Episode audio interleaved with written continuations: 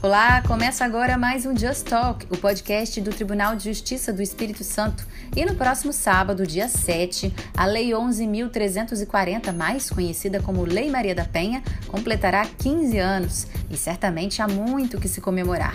Afinal, foram criados diversos mecanismos para prevenir e coibir a violência doméstica e familiar contra a mulher. Mas, infelizmente, os casos de violência ainda são altos em todo o país. E, para combatê-los, são necessárias ações articuladas em diversas áreas da sociedade. Eu sou Thais Vale e para explicar esse assunto, convido a juíza Paula Moscon, que cuida dos casos de violência doméstica e familiar no município de Colatina. Seja bem-vinda, doutora Paula. Quais os maiores avanços que essa lei trouxe para a sociedade? Boa tarde, Thaís. É uma honra falar com você e com todos os ouvintes do podcast do Tribunal de Justiça do Estado do Espírito Santo. Apesar de ainda existirem grandes desafios à efetivação da Lei Maria da Penha, ela sem dúvida representou um avanço ao combate à violência contra as mulheres.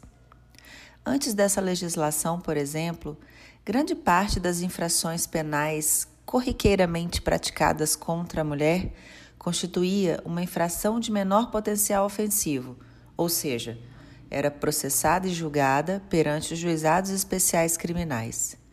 Com isso, os agressores acabavam por gozar de benefícios despenalizadores e tinham como pena, muitas das vezes, o pagamento de prestações pecuniárias. A Lei Maria da Penha, especificamente em seu artigo 17, proibiu que eventual condenação por infração penal praticada contra a mulher em ambiente familiar tivesse como pena as prestações pecuniárias ou pagamento de cestas básicas. Além disso, dados apontam que a norma tem motivado aos poucos uma mudança na cultura de tolerância à violência. Governo e sociedade organizada têm buscado aumentar a conscientização da população no sentido de que a violência doméstica necessita da ajuda de toda a sociedade não podendo mais ser encarada como um problema unicamente do casal. Essa lei especifica as diversas formas de violência doméstica e familiar contra a mulher, não é? Quais são elas? A Lei Maria da Penha previu que a violência contra a mulher vai além daquela física, consistente em agressões que ofendam sua integridade corporal, abrangendo também qualquer tipo de violência psicológica, sexual, patrimonial e moral. Segundo a lei, constitui violência psicológica qualquer conduta que cause à mulher dano emocional e diminuição de sua autoestima, ou que lhe prejudique ou perturbe seu pleno desenvolvimento, ou que vise degradar ou controlar suas ações, comportamentos, crenças e decisões, mediante ameaça, constrangimento, humilhação, manipulação, isolamento, entre outras condutas.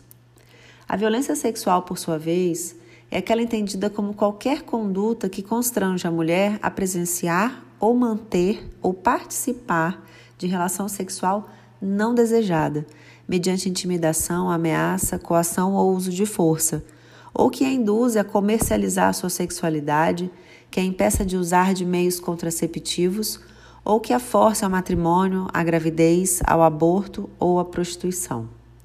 Já a violência patrimonial é aquela percebida como qualquer conduta que configure retenção, subtração ou destruição parcial ou total de seus bens, objetos, instrumentos de trabalho, documentos pessoais ou recursos econômicos, incluindo aqueles destinados a satisfazer suas necessidades. Por fim, a lei prevê que a violência moral é aquela entendida como qualquer conduta que configure calúnia, difamação ou injúria. E uma das novidades trazidas pela lei foi a medida protetiva de urgência, né? De acordo com dados da Coordenadoria de Violência Doméstica e Familiar do Tribunal de Justiça do Espírito Santo, em 2019 foram concedidas 7.745 medidas protetivas em todo o estado. No ano passado foram 7.957 e neste ano de 2021 até o mês de junho foram registradas 4.483. Pode explicar para gente o que é uma medida protetiva e o que esses esses números podem representar? Buscando ampliar a proteção conferida às mulheres, a Lei Maria da Penha previu a possibilidade de concessão, pelo juiz, de medidas protetivas de urgência que afastem liminarmente o agressor da vítima, impedindo qualquer forma de contato ou aproximação com ela e com seus familiares. A lei é clara ao prever que, uma vez encaminhado ao juízo competente o pedido de medidas protetivas, caberá ao magistrado, em até 48 horas, afastar o agressor do lar, caso necessário, proibi-lo de se aproximar ou manter qualquer tipo de contato com a ofendida e seus familiares, impedir sua frequência a determinados lugares quando isso for capaz de afligir a vítima, restringir ou suspender a visitação aos dependentes menores, suspender a posse ou restringir o porte de armas de fogo e impor o dever de prestar alimentos provisórios ou provisionais. É bom destacar que, por meio de alteração legislativa ocorrida no ano de 2019, em casos de extrema urgência, o agressor poderá ser imediatamente afastado do lar ou domicílio conjugal pelo delegado de polícia quando o município não for sede de comarca, ou pelo policial quando não houver na localidade nem juiz nem delegado de polícia. Embora tal dispositivo seja alvo de ação direta de inconstitucionalidade, ADI número 6138, fato é que, enquanto não decidida a questão jurídica, a mulher vítima de violência conta de fato com mais esse aparato protetivo. Infelizmente, temos observado um crescente número de mulheres em busca dessa proteção estatal. Os números apresentados por você, Thaís, exemplificam essa triste realidade. Há sérios estudos desenvolvidos sobre o aumento da violência contra a mulher, alguns sugerindo, inclusive, que tal índice acompanha o aumento geral da criminalidade.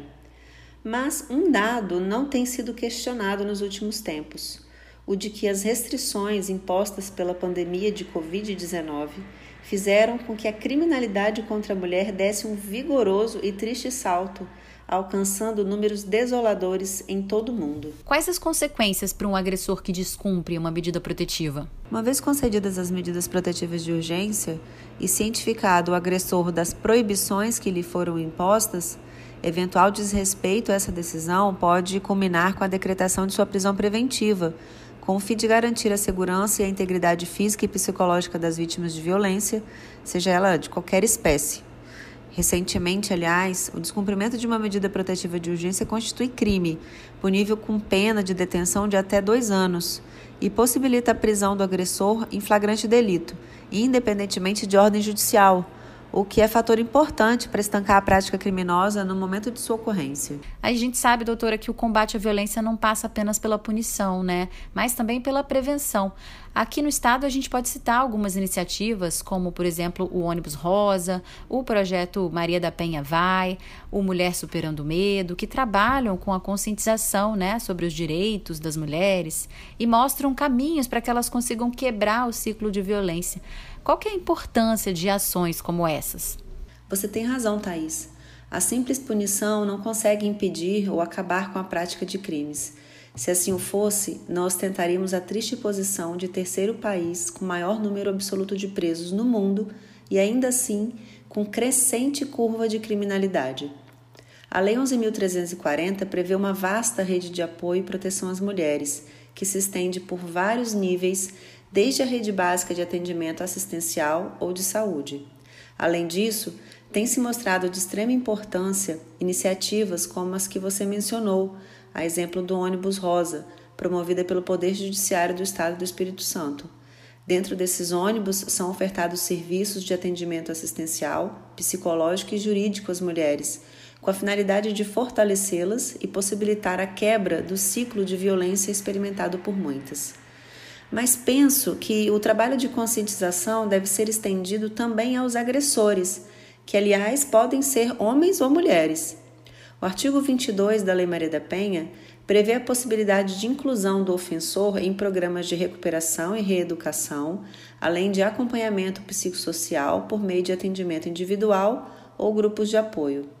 Na comarca de Colatina, por exemplo, os juízos da terceira e quarta varas criminais foram responsáveis pela implementação do projeto Lar de Paz, que tem por objetivo o atendimento dos supostos agressores, sendo a eles oferecidos encontros com psicóloga, assistente social e representantes de organização não governamental. Nessas reuniões são trabalhados temas relativos ao autocontrole emocional e conscientização acerca dos malefícios do uso de drogas lícitas ou ilícitas e seus reflexos negativos em suas vidas familiares e até profissionais.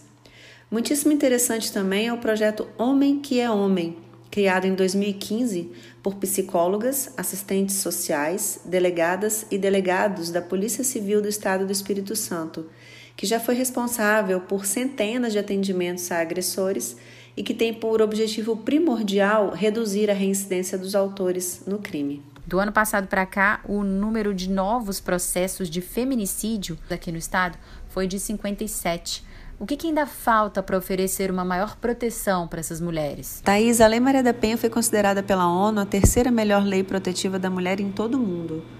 Mas, embora a lei tenha trazido imenso avanço, criando uma vasta e integrada rede de apoio às mulheres, muitas dessas normas dependem de investimento estatal e, sem ele, acabam tornando-se inócuas. O aparelhamento estatal é medida importantíssima para que se alcance o fim desejado pela lei. Faltam, por exemplo, tornozeleiras eletrônicas ou dispositivos de segurança preventiva, como o botão do pânico, cuja distribuição é quantitativamente limitada. Certamente, o incremento na distribuição de tais aparatos seria um fator relevante na diminuição do número de feminicídios.